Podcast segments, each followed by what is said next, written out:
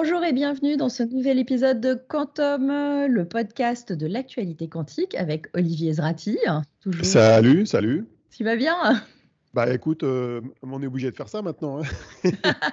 on est obligé de faire des Skype et des podcasts. Hein. Voilà. Il n'y a plus de choix.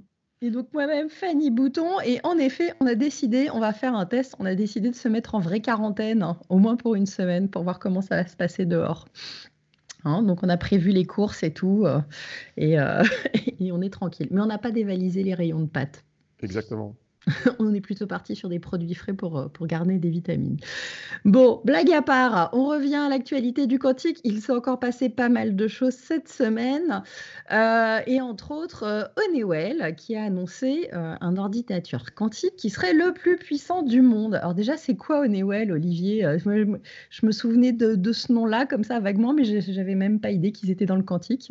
Ben, Honeywell, les Français s'en rappellent parce qu'il y avait eu l'histoire d'Honeywell Bull qui était une fusion d'entreprises françaises et américaines. Alors Honeywell aujourd'hui, c'est une entreprise industrielle qui est présente dans tout un tas de, business dans l'espace, dans l'aviation, qui mhm. fournit des sous-systèmes, de l'ingénierie, qui est euh, extrêmement euh, polyvalente. C'est quand même une boîte qui fait plus de 40 milliards de dollars de chiffre d'affaires, donc c'est pas rien quand même. Hein, c'est pas rien, ouais. bah, 40 milliards, c'est l'équivalent de Forestia plus Valeo pour donner un ordre de grandeur. Hein. Donc c'est honnête, c'est honnête. Il y en a qui pensaient qu'ils avaient disparu. Et ils sont présents aussi dans la cryogénie, ils sont présents dans les semi-conducteurs, ils sont présents dans les, dans les, les capteurs. Donc c'est une entreprise industrielle qui est très intéressante, qui bosse visiblement beaucoup pour le complexe militaire-industriel américain, mm-hmm. mais qui à ce titre-là euh, bon, euh, cherche à se renouveler. Et ils ont effectivement décidé il y a 4 ans de se lancer dans le quantique. Ils l'ont fait de manière assez discrète. Hein. Euh, ils communiquaient très peu jusqu'à l'année dernière, même si euh, dans les milieux informés, on savait qu'ils étaient euh, investis dans le, champ des ions piégés. Mhm. mais ils étaient très très discrets et là tout d'un coup ils ont fait une annonce alors qu'il y a d'abord eu lieu sous forme d'une conférence qu'ils ont réalisée en décembre dernier et après ce fameux communiqué de presse qui date précisément je crois du 2 mars dernier donc c'était il y a deux semaines en fait. Oui, oui, oui. C'est, mais dans l'actu, comme on vient tous les 15 jours, on ne pouvait pas en parler le week-end dernier. Hein. Exactement, exactement. donc, euh, oui, donc du coup, ils font une communication, mais euh, est-ce qu'elle n'est pas un peu exagérée, cette communication hein Est-ce que c'est de la bah, vraie euh, communication hein? Ce qui est assez marrant, ce qui est assez marrant, c'est de voir la différence entre la communication des scientifiques sur le sujet, mmh. qui est lié à un papier qu'ils ont publié sur Arxiv, qui n'a pas encore été revu par un comité d'auteurs, mais qui est quand même un vrai papier scientifique, qui décrit ce qu'ils ont fait, qui ne contient pas du tout de, je dirais, d'expression dithyrambique. Et puis la com officielle de la boîte, euh, probablement pilotée par son CEO en mal de, euh, de je dirais, d'informations positives pour peut-être remonter le cours de la bourse de la boîte, qui a dit voilà, on a créé l'ordinateur le plus puissant du monde, euh, il double la puissance par rapport à ce qui, ce qui, se faisait de mieux, qui était chez IBM. lié à une de leurs annonces qui datait du CES d'ailleurs, le fameux Q System One à 28 qubits très fiable qu'IBM a annoncé donc en janvier. Et euh, alors là, bah, évidemment, j'ai essayé de creuser. Bon, alors justement. j'ai essayé de creuser. Alors, en fait, on peut creuser l'annonce sous deux angles. Mhm. La première, c'est d'essayer de comprendre ce que c'est que ce foutu euh, volume quantique d'IBM, qui est quand même un, qui, est intéressant conceptuellement, mais qui est une espèce d'artifice marketing qui résume les capacités d'un ordinateur quantique à un seul chiffre. Mhm. qui en règle générale a une puissance de 2, c'est souvent 16, 32, 64, même si on peut avoir d'autres euh, d'autres chiffres euh, qui sont des multiples de 2, mais pas forcément des puissances de 2, et qui est c'est un chiffre qui est censé donner une idée de la puissance. Mais c'est un peu comme si je te disais que ton smartphone, il a une puissance de 43, si tu veux. Non, mais tu serais bien 42, eh, j'aurais préféré 42. Et toi, tu aurais, eh, 42, pourquoi pas. Mais toi, tu me dirais, oui, mais quelle est la taille de l'écran Combien il y a de mémoire euh, Est-ce que le processeur, il a X cœur ou pas? Tu aurais envie de savoir un peu plus que 42 ou 43 pour la puissance de ton smartphone. Pareil pour ton Mac ou ton PC. Tu as envie de savoir euh, quelle est sa capacité de stockage, quelle est sa capacité de calcul. Parfois, tu peux avoir beaucoup de stockage, mais moins de calcul ou le contraire. Donc, en fait, résumer la performance d'une machine à un chiffre, c'est un peu bizarre. Et alors ce chiffre-là, il se trouve que c'est un chiffre qui agglomère deux principales données euh, de performance d'un ordinateur quantique. D'un côté, le nombre de qubits, dont on sait qu'il est quand même important pour qualifier la capacité de calcul, mais de l'autre, en gros, ce qu'on appelle dans le jargon de, la programmation quantique la profondeur de calcul, c'est-à-dire combien de, de, portes on va pouvoir enchaîner dans le calcul euh, pour faire un algorithme finalement plus ou moins long. Quoi. Mhm. Alors, si on est euh, cantonné à un petit nombre de portes, bah, on va pouvoir être limité en nombre de calculs, en, type d'algorithme, on va pouvoir exécuter. Si par contre, on peut exécuter un grand nombre de portes quantiques, on va pouvoir avoir un choix plus large d'algorithmes. Mhm. Alors, il se trouve qu'il y a des algorithmes qui se satisfont de peu de portes, et puis d'autres qui ont besoin de beaucoup de portes. typiquement, euh, l'algorithme de, euh, si je ne m'abuse, l'algorithme de Dodge Josa, qui est assez peu utilisé et qui ne sert pas à grand-chose, il se satisfait d'un petit nombre de portes. Et par contre, le fameux algorithme de Peter Shor, qui permet de factoriser des nombres entiers, qui casse les clés euh, RSA, lui, il a besoin d'un grand nombre de portes par rapport au nombre de qubits. Donc en fait, bon, ça permet d'avoir une idée des deux à la fois. Sauf que si je te dis qu'un ordinateur quantique fait 64, bah, tu seras incapable d'en déduire le nombre de qubits et la profondeur en nombre de portes. Donc tu es obligé de revenir quand même aux détails qui permettent de calculer ce truc-là. Forcément. bref, c'est un truc euh, qui est assez contesté par l'industrie. Il n'y a que deux sociétés qui ont accepté d'utiliser le quantum volume comme un métrique de mesure de la performance. C'est IBM qui l'a créé et mhm. Honeywell qui l'a adopté parce que ça les a arrangés un petit peu. Bon, voilà. Alors derrière, une fois qu'on a gratté derrière ça, qui fait l'objet de la moitié de mon article sur le sujet que j'ai publié cette semaine, oui. Ah, il faut essayer de comprendre ce qu'ils ont fait de bien. Alors, heureusement, les scientifiques de Noël ont quand même fait quelque chose de bien. Ouais, parle-nous des progrès, des progrès réels accomplis. ils, ont accompli des progrès réels. Alors, euh, ce qui est assez marrant, c'est qu'en fait, ils ont, ils ont mis en œuvre une idée qui date d'il y a 18 ans, qui avait été euh, publiée dans un papier d'un certain Dave Wineland, euh, qui bossait au NIST, il me semble, qui est l'organisme de standardisation américain. Et ce papier de 2002 bah, il, émettait l'idée de, créer des qubits euh, à base de ions piégés, qui sont des atomes à qui il manque un électron, mhm. et euh, en les faisant circuler dans des circuits. Et sauf que depuis, euh, beaucoup de chercheurs avaient abandonné cette idée-là et euh, avaient eu l'idée de les piéger magnétiquement, mais sans forcément les faire bouger. Et mmh. donc, euh, Honeywell est allé jusqu'au bout de cette idée d'il y a 18 ans, et ils ont mis en œuvre ce qu'on pourrait appeler de manière vulgaire des qubits atomiques volants. J'exagère un peu en disant ça, mais en gros, voilà, ils ont des qubits, c'est des atomes avec à qui il manque un électron, c'est des mmh. ions piégés, et ces ions, ils les déplacent avec des électrodes sur un circuit pour, euh, sur une règle, en fait. Ils les font avancer, reculer, et ils sont capables, comme ça, de les déplacer d'endroit en endroit. Et à certains endroits, ils leur, ils leur, font faire des opérations quantiques qui sont des portes quantiques, soit à un seul qubit, soit à deux qubits. Et ils sont capables de les intervertir et, comme ça, de les faire circuler dans un circuit. Bon.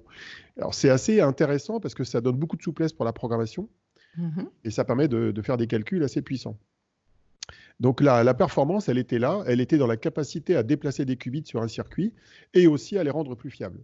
Mhm. Parce que qui dit plus fiable dit effectivement capacité à exécuter un plus grand nombre de portes quantiques et donc d'augmenter ce fameux volume quantique d'IBM. Alors la grande question qui se pose, c'est qu'est-ce qu'ils vont faire de ça? Ouais, Déjà, est-ce que c'est scalable? Bah, euh, Ils disent que c'est scalable, mais pour l'instant, ils en sont à 4 qubits. Et d'ailleurs, en termes de communication, Honeywell, c'est quand même des gros, euh, des gros fumistes parce qu'ils ont dit qu'ils allaient atteindre euh, la puissance la plus euh, de l'ordinateur le plus puissant du monde. Sauf que le papier qui a été publié, il est sur 4 qubits et le volume quantique qu'ils ont obtenu, il est de la moitié du meilleur, du meilleur cas d'IBM. Mm-hmm. Et ils disent qu'en passant à 6 qubits, d'ici 3 mois, ils sont censés doubler la performance par rapport à IBM. Donc en gros, ils ont, ils ont vendu à crédit, si tu veux. Hein. Ils, ont, annoncé qu'ils allaient, être les meilleurs, ils allaient être les meilleurs du monde dans trois mois. donc, en termes de com, c'est quand même chaud. Quoi. Je trouve que c'est un peu exagéré. Et alors, ce que m'ont dit des, physiciens à qui j'en ai parlé, notamment Patrice Berthet qui bosse CEA, qui m'a aidé à, à, valider les éléments scientifiques du papier, mhm. bah, il, dit que, en fait, euh, la quasi-totalité des promesses de scalabilité, pour l'instant, elles n'ont pas été tenues. C'est-à-dire que c'est très, très difficile de réaliser une expérience à une petite échelle et après de la faire à une plus grande échelle. Parce que dès qu'on augmente le nombre de qubits dans un ordinateur quantique, bah, on se heurte à des problèmes d'intrication, des problèmes de, physique, des problèmes de fiabilité. Et c'est le chemin entre 4 et 6 c'est peut-être aussi dur que de 0 à 4. Quoi. Donc, euh, c'est pas dit qu'il le fasse en 3 mois. Quoi. Donc voilà. Euh, alors, par contre, euh, la performance de Newell, malgré qu'on peut en déduire en grattant un peu derrière, en se rendant compte que, en se rendant compte que c'est pas aussi extraordinaire que ça, ça donne quand même des leçons pour nous, pour les Français. Oui. Parce que les Français aussi, ils veulent. Euh, en taille d'investissement, d'efforts et tout, raconte ah, voilà, on, aimerait bien en France euh, aussi euh, créer des architectures scalable, qu'elles soient à base d'atomes froids, de, photoniques ou de silicium, et il y, a plusieurs labos qui travaillent dessus. Alors, moi, la leçon que j'en tire, elle est, elle est triple. Premier point, Honeywell est parti de zéro il y a 4 ans. Et en 4 ans, ils ont réussi quand même à faire quelque chose qui n'est pas négligeable, même mm. si euh, la communication l'a exagéré. Deuxième point, on se rend compte que pour réussir cette prouesse, ils ont été amenés à rassembler énormément de compétences différentes en ingénierie. Donc aussi bien en création de circuits, en, physique fondamentale, en ingénierie de, côté cryostat. En gros, ils ont rassemblé beaucoup, beaucoup de, disciplines différentes pour faire ça. Et ça, ça représentait une centaine de personnes. Mm-hmm. Donc c'est intéressant en termes de dimensionnement. On a une idée de ce qu'il faut pour faire quelque chose de significatif à l'échelle mondiale. Et euh, il y a un autre point qui m'a semblé pertinent, c'est que je me suis amusé, ça c'est très, euh, très personnel, je me suis amusé à regarder le profil de chacun des auteurs du papier en question. il y en avait comme une quinzaine, donc j'ai pris un par un, j'ai été regarder sur LinkedIn d'où ils venaient, ce qu'ils faisaient, et je me suis rendu compte de plusieurs choses. Première chose, et il y en a la moitié qui venaient du même endroit, qui est l'université du Colorado, et je me suis dit, tiens, c'est bizarre, pourquoi? Alors la raison elle est simple, c'est que euh, le labo d'Honeywell, il est basé là. Mm-hmm. Il n'est pas loin de Denver, donc dans le Colorado. Donc, ils ont recruté localement une partie des gens. Mais le deuxième point, c'est qu'une partie de ces gens-là, ils ont bossé dans un labo du NIST, qui est ce fameux euh, organisme américain qui, mm-hmm. travaille sur la standardisation, mais qui est investi sur le quantique. Et il se trouve que ce labo du NIST, il est aussi à Denver, dans le Colorado. Donc, en fait, tu as une réutilisation de compétences qui vient de l'université, d'un investissement public fédéral qui aboutit dans une entreprise privée et au même endroit pour la moitié des gens de l'équipe. Donc c'est quand même intéressant du point de vue de la cinématique de l'innovation. C'est-à-dire qu'on sait pertinemment, et beaucoup d'analystes euh, économiques l'ont bien montré, on sait que l'innovation, quand elle vient du privé, elle vient souvent aussi du secteur public. Donc il y a quand même un lien fort entre les deux. Donc il ne faut pas croire que c'est Honeywell qui a inventé ça comme ça, euh, from scratch. Euh, et j'ai découvert aussi qu'une partie de l'équipe, ce sont des anciens collègues de Dave Wineland, le fameux mec qui a fait le papier en 2002. Mhm. Et ce sont aussi des anciens de l'Université du Maryland qui euh, bossent dans dont une partie bosse dans une start-up qui s'appelle IonQ, mhm. qui en fait est le concurrent de Newell sur les ions piégés, le gros concurrent américain euh, dans les ions piégés. Donc c'est très intéressant de voir qui bosse avec qui, qui vient d'où, pour comprendre un peu ce qui se passe. En tout cas, ça montre qu'en termes de taille d'investissement, c'est pas inabordable. Et la France pourrait réussir dans d'autres filières avec un investissement équivalent qui est tout à fait à la portée de la France et de l'Europe. Bon, bah écoute, c'est une bonne chose. On va enchaîner avec la suite euh, pour essayer de rester dans le timing, avec les événements qui se sont passés. Alors le premier, c'était le 3 mars dernier. Euh, c'était un panel euh, avec quelques femmes du numérique, avec trois de nos grandes cinq scientifiques du quantique. il y avait Elam Kachefi, il y avait Pascal Senelard et puis il y avait Alexia Ofev qui était présente. Et c'est toi qui l'as animé? Et c'est moi qui l'ai animé, qui leur ai posé plein de questions. Alors, qu'est-ce que tu en as tiré justement de ce débat?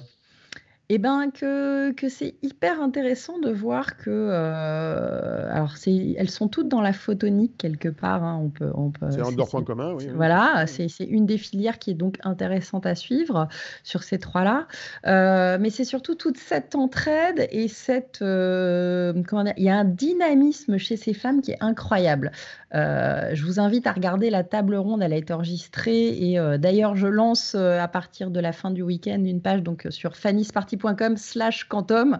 Vous aurez toutes les confs et tout ce qu'on a fait sur le quantique et les podcasts. Je vais tout regrouper sur cette page-là. Donc, allez la voir. Mais c'est de, voir que, euh, voilà, toutes ces femmes, elles ont une vraie carrière, sont vraiment des, elles sont reconnues internationalement, elles sont euh, vraiment euh, expertes et fans de ce qu'elles font. Elles sont toutes passionnées par ce qu'elles font. Moi, c'est ça aussi, hein, quand on voit Pascal, euh, qui raconte comment elle a découvert euh, son premier photon parfait et comment euh, ça continue à la fasciner 30 ans après. moi, je suis, épatée. Hein. Donc, voilà, mais c'est on a des femmes qui ne sont pas des femmes de second plan, qui ne sont pas des quotas, ce sont des vrais, des, vrais, vrais scientifiques et elles, sont, et elles sont là et elles sont en train de changer la donne. Et elles sont françaises, donc euh, quoi, en tout cas, elles, bossent dans la euh, recherche. dans, les trois, il y en a deux qui, donc Alexia et Pascal, qui coordonnent les fameux les, hubs. écosystèmes, les hubs quantiques, euh, l'un à Saclay, l'autre à Grenoble. Qui sont en devenir. Il y a encore beaucoup de travail à faire, euh, ne serait-ce que côté financement, pour que ça puisse marcher. Donc ça, c'est un rôle de coordination hein, et qui est compliqué parce qu'il faut mettre d'accord plein de labos et c'est beaucoup de travail. Et de l'autre côté, tu en as deux entrepreneuses, Repascal et puis Elam. Donc oui, elle, elle, lance en plus des startups et ça, c'est nouveau pour des scientifiques de, créer. C'est être chercheur et créer aussi une startup à partir de ses recherches. C'est pas nouveau, c'est pas nouveau pour les scientifiques. C'est plutôt rare dans le quantique parce qu'on a environ une quinzaine de startups en France. Par contre, ce qui est intéressant, c'est d'avoir euh, effectivement la capacité à le faire sur un domaine qui est, je dirais, avant-gardiste, sur mhm. un domaine où euh, les marchés ne sont pas forcément immédiats quand on démarre. Et il se trouve que bah, dans le cas de Pascal, elle a déjà vendu euh, ses sources de photons. Hein. Enfin, la, startup a déjà vendu des sources de photons, hein. donc il y a déjà un marché, même si c'est un marché de taille encore limitée au marché de la recherche. C'est un marché de niche de recherche scientifique, quoi, ouais.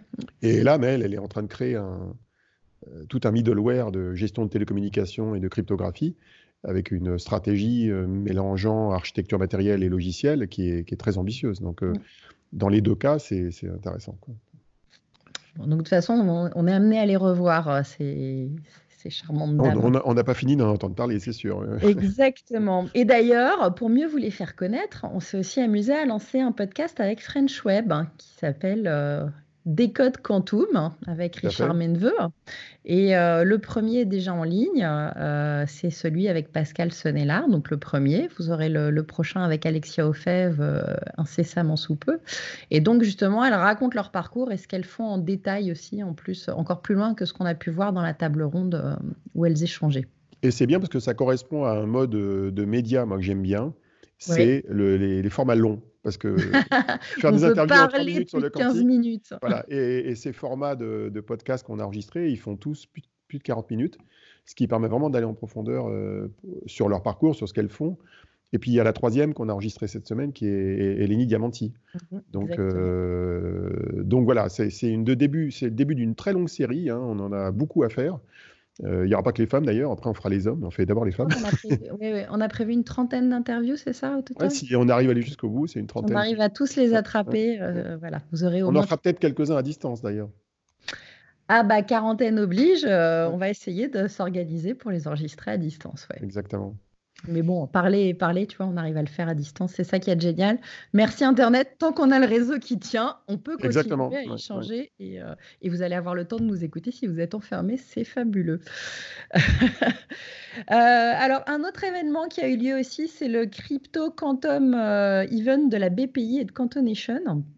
Tout à fait, ça avait lieu mercredi dernier. Bah, c'est le dernier événement quantique à ma connaissance avant le blackout, quoi. Ouais. Hein et euh, je pense qu'on s'en rappellera pour ça, entre autres. bah oui, parce qu'à un moment donné, quand tout s'arrête, euh, tu te rappelles du dernier. Après, tu te rappelleras du premier qui redémarrera. C'est ta dernière sortie publique, ouais. Voilà. Ah, voilà. En, l'occurrence, j'intervenais pas dans cet événement. Et, l'événement était intéressant parce qu'il était focalisé sur les questions de cryptographie quantique. Et alors, j'ai pas noté tout ce qui s'y est dit en détail, mais il y avait d'abord une, une, une, présentation introductive de Emmanuel Kiva, qui, euh, pour ceux qui ne le connaissent pas, est directeur de l'Agence de l'innovation de la défense. Mhm. Qui, euh, alors certains l'assimilent à la DARPA française, mais lui, il s'en défend. Il dit que c'est pas une DARPA à la française. C'est une agence qui est censée effectivement faire de l'innovation euh, en complément de ce qui se passe à la DGA dans le ministère des Armées, mhm. mais et donc qui s'intéresse au quantique à ce titre-là. Et Emmanuel a en gros fait un, tour d'horizon des, des, enjeux côté armée de ce côté-là en montrant que l'armée, d'ailleurs, euh, devait s'intéresser à tous les sujets du quantique, hein, euh, aussi bien euh, la partie mesure de précision, la métrologie, que la partie évidemment crypto, quelles que soient les technologies qu'on va utiliser, et puis aussi le calcul qui peut avoir un impact sur différents métiers dans les armées. Il y avait une intervention aussi de Cryptonex, qui est la start-up française, je dirais, spécialisée dans la la cryptographie qui résiste à l'ordinateur quantique. Alors, euh, le, terme technique utilisé souvent, c'est la PQC, la post-quantum crypto. Ils n'aiment pas trop ça hein, chez Cryptonex, ils préféreraient dire euh, quantum safe, c'est-à-dire qui, résiste à l'ordinateur quantique. Il y avait une table ronde aussi avec Eleni Diamanti, avec Philippe Duluc d'Atos. Bon, c'est intéressant et surtout, c'est intéressant de voir se réunir l'écosystème du quantique français régulièrement. Là, il y avait au moins 80 personnes, si je me rappelle bien. Mhm. Et alors que c'était une période entre deux eaux, c'est-à-dire qu'on sentait que les événements allaient s'arrêter euh, bientôt. Quoi. Donc euh, voilà. Et j'espère que le prochain événement euh, aura lieu pas trop tard, mais je crains que ce soit pas avant mai maintenant. Hein. C'est au train où vont les choses. Moi, je dirais même que jusqu'à fin juin, ça va être très compliqué. Mais bon, on va voir. Et d'ailleurs, en parlant de fin juin, euh, il est censé y avoir Vivatech. Et, euh, et là, cette semaine, euh, ça a fait. Il y a un petit article qui t'a fait un peu, qui t'a fait un peu euh, dire ouais, quoi encore, machin. C'était l'étude, quoi, la pseudo-étude de McKinsey et de son fameux trillion de dollars du quantique. que ça permettrait de, de, rendre très riche plein de gens, en fait. Alors, parle-nous-en un petit peu de ce fameux papier, de cette étude. Bon, D'abord, il faut décrire le contexte. En fait, l'équipe de Vivatech a souhaité confirmer l'événement qui a lieu je sais plus, entre le 12, 12 13, autour du 12-13 juin, donc c'est plutôt début juin. Donc euh, on est quand même un peu suspendu euh, à l'issue de, de l'épidémie là. Et ils ont voulu mettre l'accent sur les deep tech. Donc ils n'ont pas parlé que de quantique, hein, ils ont parlé des deep tech en général. Et dans ce contexte-là, ils ont mis en avant une étude qui avait été commandée à McKinsey mhm. euh, sur les perspectives de marché du quantique. Et là, on est dans un, un scénario qui est assez courant, qu'on a connu par le passé, sur les objets connectés. Moi, je l'ai connu il y a 7-8 ans. Tout à fait on a connu il y a 4-5 ans sur l'IA, et où on voit les analystes euh, évaluer la taille de marché, mais en confondant les choux et les carottes. Alors je m'explique. Ce qu'ils font souvent, c'est qu'ils ils, évaluent la taille d'un marché, non pas sur le marché des technologies correspondantes, mais sur le marché de leur usage. Et donc, ça donne des chiffres qui sont monstrueux. Euh, un trillion de dollars pour le quantique, tu dis, mais c'est bizarre, parce que moi, les, toutes les études que j'avais vues euh, jusqu'à il y a peu de temps, c'était des études qui chiffraient le marché des technologies quantiques à quelques dizaines de milliards maximum. Mm-hmm. Je crois, dans 10 à 15 ans, c'était 10 milliards, quoi, dans les scénarios optimistes.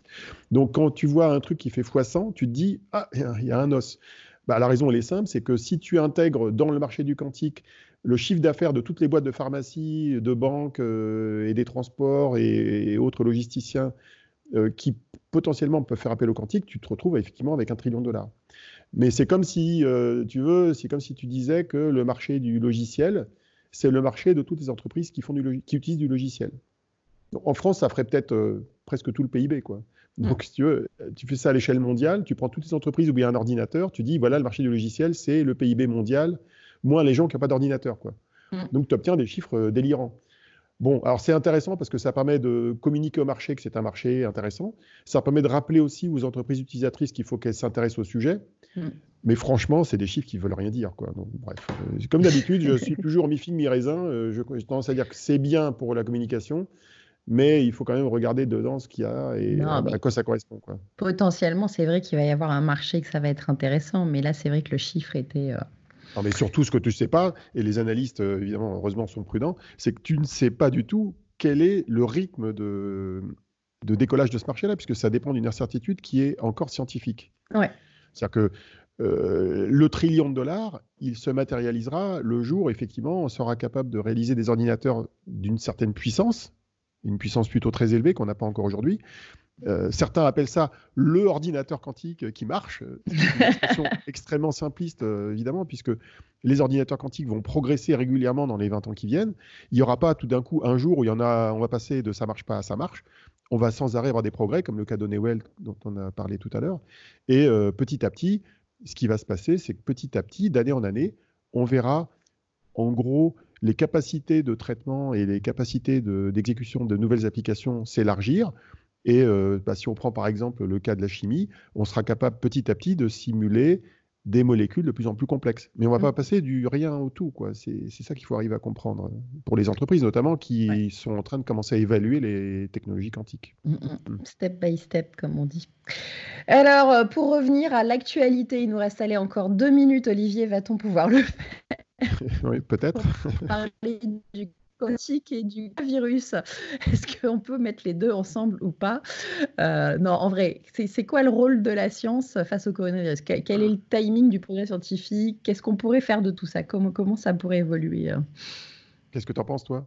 Ah, qu'est-ce que j'en pense? Bah, Moi, j'en pense qu'il est un peu tôt parce qu'on ne peut pas calculer grand-chose. Mais c'est vrai que si on pouvait faire des simulations de la propagation du virus ou euh, mieux euh, étudier euh, son, la façon dont il est composé et comment il pourrait buter, simuler ses mutations, ça pourrait prévenir pas mal de choses et anticiper le genre de situation dans laquelle on est aujourd'hui. On n'y est pas. Ah, clairement, mais en tout cas, ça pourrait servir, je pense. Je, je, je pense que tu acquiesces là-dessus. Euh, et comme on n'y est, pas, qu'est-ce qu'on a comme outil actuellement? Voilà, ce qui est sûr, c'est que la science, évidemment, joue un rôle important dans, dans le traitement de cette épidémie. Mm. à plein de niveaux. Alors, moi, je me suis intéressé à la comparaison entre les épidémies précédentes, le SARS et H1N1. Euh, ah, et ce que j'ai vu, c'est que sur une quinzaine d'années, il y a vraiment eu des progrès scientifiques majeurs qui ont permis d'accélérer certaines choses. On a, par exemple, on a été capable de plus rapidement séquencer euh, l'ARN, puisque c'est un ARN euh, de, de, ce virus, on a été capable de modéliser en trois dimensions la protéine qui est dans sa périphérie, qui, qui, l'accroche aux cellules. Mhm. Euh, et on a, on a, été capable de le modéliser en 3D. Et ça, c'est un mélange de techniques classiques et de techniques euh, à base de, technologie numérique. Il y a vraiment eu euh, beaucoup de combinaisons de, de sciences et de notamment technologie numérique pour y arriver. Il y a des tests qui sont faits maintenant, enfin pas des tests, des évaluations qui sont faites qui essayent de, d'évaluer la mort, le, comment dire, le potentiel de morbidité du virus en fonction du terrain de, santé des patients à base de machine learning. Donc voilà, on est, on est dans un monde où euh, le politique euh, est face à la data, face à la science. On voit bien la différence d'ailleurs entre ceux des pays qui se sont vraiment appuyés sur les données scientifiques pour décider de leur euh, politique de mobilisation, mm. comme la quarantaine qu'on a en ce moment. ceux des pays qui ont négligé la dimension scientifique, comme les États-Unis, sont peut-être en mauvaise passe. En tout cas, on le voit en ce moment avec les atermoiements de l'administration Trump qui sont quand même presque comiques, tellement c'est du grand n'importe quoi. quoi. Euh, le, fait que. C'est un comique triste. Hein bah, C'est un comique triste. C'est-à-dire que le président euh, Trump, il croyait que ça allait partir comme ça, en claquant des doigts, euh, que tout était sous contrôle. Et il n'avait jamais vu ce que c'était qu'une exponentielle, quoi. Donc, ni, ni une viralité. Donc, c'était la, la, science vaudou dans sa tête. Mmh. Et là, ils sont en train de récupérer le, coup. Heureusement, il y a des gens compétents dans, la, dans, dans, dans, le pays. L'entourage, ouais. L'entourage, je ne sais pas, mais au moins dans, le domaine scientifique et dans les États. Et bon, en Europe, on n'a pas été finalement bien meilleur que les Américains, malgré un système politique qui est moins pollué que, que, que, par Trump. En France, on a pris du retard dans la mobilisation. On, aurait pu commencer plus tôt. On, a perdu quelques jours, euh, visiblement, euh, face à ce qui se passe en Italie. Bon, euh, c'est difficile. Hein. Moi, je, suis comme tout le monde. Hein. Je passe mon temps en ce moment à lire tout ce qui se dit sur le sujet. Tu peux pas avoir une, un avis purement binaire. Il faut faire ci, il faut faire ça. C'est compliqué. Il y a plein de données à digérer. Euh, il y a des informations fausses qui circulent aussi. Il y a, des mails et des chaînes. Oui, de mails on, a, on a débunké des mails hier. Hein, et, euh, d'ailleurs, l'AFP euh, a suivi dans la journée puisque ça a dû être. et d'ailleurs, et d'ailleurs, ce qui rend difficile le, le, traitement de ces informations qui circulent dans les réseaux sociaux, c'est que très souvent, c'est pas entièrement faux. C'est un mélange de vrai et de faux. Donc, tu peux être trompé par ce mélange. Euh, quelqu'un qui te dit oui, il faut se laver les mains et qui mélange ça avec oui, mais en fait, au-delà de 27 degrres, le virus, il survit pas. Il met toi au euh, soleil, euh, ça marche. Voilà, c'est pas le soleil, c'est plutôt les UV qui tueraient le, virus. mais faut-il avoir le bon dosage Et vu la saison, on n'a pas beaucoup d'UV. Ah bah, ça dépend des pays et de la latitude, mais bon, en gros, il y, a beaucoup d'informations qui sont pas, pas substantiées par des rapports scientifiques qui circulent. et donc, il faut, en gros, il faut comment dire, communiquer auprès des lecteurs les règles qui permettent d'identifier ces, mauvaises informations. Alors typiquement, quand tu reçois un mail qui dit oui, une amie d'un chercheur, d'un labo qui n'est pas nommé avec aucun lien et aucune trace, c'est sûr que c'est pipeau. Quoi. Et s'il n'y a pas un lien sur euh, l'OMS ou euh, un ministère de la Santé ou un laboratoire ou des publications scientifiques, il y a de fortes chances que ce soit pas très sérieux mm. et que ce soit un hoax. Alors la question que je me pose, c'est quelle est la motivation des gens qui ont créé ces, ces, espèces de consolidation d'informations? Il n'y a pas d'objectif commercial derrière, c'est pas clair. Pas saturation du réseau, euh, embrouiller les gens. En tout euh, cas, on est, on est vraiment dans un cas de figure où la science doit jouer un rôle. Mm. On est dans un cas où il faut prendre les choses au sérieux. Euh, d'où le fait qu'il faut s'isoler, et c'est quand même, même si c'est difficile à accepter et que c'est pas facile à mettre en place partout, il faut accepter cette isolation et comprendre que l'isolation, elle doit être totale. Hein. C'est pas je m'isole et de temps en temps je vais voir des gens, parce que sinon tu remets à zéro le compteur à chaque fois de la quarantaine. Ouais, le, euh, risque de la quarantaine. Et en fait, juste pour expliquer tout bêtement aussi, parce qu'on l'a vu beaucoup passer, c'est la fameuse. Il y a deux courbes. Il y en a une qui fait un pic, et il y en a une qui est un peu plus flat, qui est un peu plus plate. Flatten the curve, oui. Voilà. Et euh, pourquoi Et on va dire, je pense qu'on peut dire, nous, pourquoi on a décidé de rester chez nous en vraie quarantaine et on va essayer de, négocier avec nos proches de le respecter. C'est pas, c'est pas toujours gagné parce qu'on n'est pas, on est souvent pas seul chez soi. Euh, c'est que en fait, c'est pas pour ne pas l'attraper globalement. Hein, euh, en tout ça cas, sert un peu à ça quand même, mais bon. Ça sent un peu à ça. Non, c'est que globalement, ça pourrait ne pas être dangereux, en tout cas pour moi, peut-être plus pour toi, parce que tu fais partie des plus de 55 ans. Oui, exactement. Euh, mais, euh, mais en fait, c'est surtout euh, d'arriver à ce que ça se propage moins vite. Pourquoi? Parce que on l'a vu et on le voit en Italie, il y a vraiment des cris d'alerte qui sont poignants, hein, il y a des témoignages qui sont vraiment difficiles. C'est on a un nombre de lits limité dans les hôpitaux pour accueillir les pathologies graves. Et si on en a trop d'un coup, parce qu'on est tous dehors à se refiler le truc trop vite, L'épidémie passera plus vite, en effet, mais par contre, on aura plus de morts parce qu'on n'aura pas pu traiter, on n'aura pas assez de lits pour accueillir toutes les pathologies graves parce qu'il y en aura un certain pourcentage. Et on ne sait pas encore qui c'est. Il y a un des médecins de l'hôpital Bichat qui disait hier qu'ils avaient même des patients de 23 et 24 ans en pathologie grave. Euh, ils ne savent pas si c'est lié à la génétique, à un problème de maladie ou si c'est en random. Mais euh, du coup, c'est à prendre au sérieux et c'est se dire on risque de l'attraper à un moment ou à un autre, mais c'est bien si on l'étale dans le temps pour euh, qu'on ait assez de lits tout le temps pour les gens qui seront en détresse euh, respiratoire et qu'il faut pouvoir traiter. Alors j'ai quand même trouvé une contradiction sur cette histoire-là, euh, qui est dans un article. Pas doute, hein, comment? Pas le doute, Olivier, on vient d'expliquer un truc non, sérieux. Non, non, mais c'est très sérieux. Mais en fait, l'histoire, elle est la suivante c'est que compte tenu des rythmes de progression, même en, étalant, même en aplatissant la courbe, on va saturer les capacités hospitalières. Bon, c'est pas très réjouissant, mais euh, dans beaucoup de pays européens, on risque d'être dans cette situation-là, même en aplatissant. Donc c'est pour ça qu'il faut le faire sérieusement et pas à moitié de toute façon, il ne faut pas se leurrer, il y aura des morts. Euh, il y en aura peut-être moins que pour la grippe, euh, comme certains disent, mais le problème, le problème il n'est pas là. Le problème, il est qu'on peut, on peut euh, éviter ça et surtout, même le personnel médical, il va morfler, ils vont être sur le pied de guerre tout le temps, il va falloir traiter.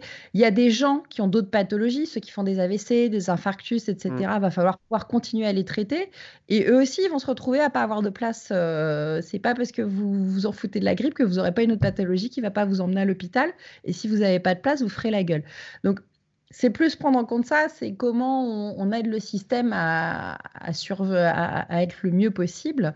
Voilà, on, va, il va y avoir des morts, ça c'est sûr, c'est triste, euh, mais bon, c'est la loi de la nature. Le truc, c'est comment on fait chacun euh, en, en son âme et conscience de, de, de, de se mobiliser, de, minimiser Et en tout cas, on n'a pas la science infuse. Il faut passer son temps à se documenter, il faut euh, chercher des sources sérieuses et il faut être responsable à la fois individuellement et collectivement. Et c'est ça notre taf aujourd'hui. Ouais, voilà. Et, euh, et j'ai bien aimé la petite image qui circulait qui dit sauver des vies. Euh, pour une fois, c'est pas difficile. Restez chez vous et regardez Netflix c'est pas loin, mais euh, mmh. profiter de vos proches, faites des trucs que vous pouvez pas faire, et, euh, et, puis on peut bosser de chez soi aussi pour beaucoup. Après, il y a tous ceux qui n'ont pas le choix, qui, ont, qui, sont dans les domaines médicaux, les transports, à qui on va mettre des, en place des, tout un système pour faire des rotations. Et hélas, ces gens-là vont quand même aussi obligés d'aller bosser, et merci à eux de le faire euh, et de pas se désengager là-dessus. Mais tous ceux qui ont le choix, qui sont dans la prestation de service, voilà, petite prise de conscience pour une fois. c'est cool. Pour une fois, on peut rester chez soi, il fait beau. Je profite du soleil derrière ma fenêtre. Et vivement que ça se termine quand même. ouais, qu'on puisse se retrouver en vrai parce qu'on apprécie. Mm. C'est quand même mieux. Hein, c'est quand même mieux. Voilà. Mais j'espère pouvoir revoir tout le monde vivant. Et euh, tiens, aussi un dernier truc. D'ailleurs, c'est la prise de conscience, parce que là, moi, c'est ce que je te disais hier par téléphone, c'est euh, j'ai pas encore quelqu'un de mon entourage qui m'a annoncé directement qu'il l'avait. Et j'avoue que c'est surprenant, que ça fait comme la théorie du complot, ouais, mais en fait, personne là. Euh, sauf ah, t'es pas au courant? En fait. Mais je pense qu'il va y avoir une vraie prise de conscience quand on va commencer à avoir des proches touchés. Euh, et... Ou des gens connus, ou des gens connus, quoi. Euh, et des gens avec des tranches d'âge sur lesquelles on se disait Ah, ils n'ont pas 80 ans passés. Et euh, j'aimerais bien qu'on ne l'atteigne pas. Mais, le, jour, le, jour, où on l'atteindra, si ça arrive, ça sera un deuxième choc, en fait. Ça, ça permettra peut-être à, à, une partie de la population de prendre conscience du risque. Alors qu'aujourd'hui, le risque, il est quand même un peu distant. C'est un peu comme la notion de mort kilométrique dans le journalisme. Euh, il s'est à la fois proche et distant. C'est proche parce qu'il y a des morts en France, mais c'est distant parce qu'on n'en entend pas encore parler dans, son entourage immédiat. Euh, et donc, euh, il va probablement y avoir un, petit changement de braquet médiatique quand on atteindra ce stade-là. Et j'espère qu'on n'atteindra pas, mais c'est quand même plausible. Ouais. Écoute, j'espère qu'on se trompe, mais, mais voilà. Nous, on va, on va rester chez nous en attendant. Et, ok. Et on va faire du quantique. Voilà, on, se refera peut-être un podcast la semaine prochaine si on s'ennuie et qu'il y a eu de l'actu. ah, mais il y en a. Mais ce qui est hallucinant, c'est qu'il y en a. Tous les jours, il y a 10 articles qui sortent dans l'actu scientifique quantique. je découvre des startups régulièrement dans le domaine. Ça, n'arrête pas. Hein. On a de quoi s'occuper. Ouais, voilà. Bon, écoute, on vient de leur prendre de 33 minutes et quelques. Ah, c'est pas mal. c'est pas mal. On a bien été. Donc, je te propose et on se retrouve la semaine prochaine ou dans 15 jours et on verra quelle a été notre courbe de fièvre. Exactement. OK. Ciao. Allez, à la prochaine.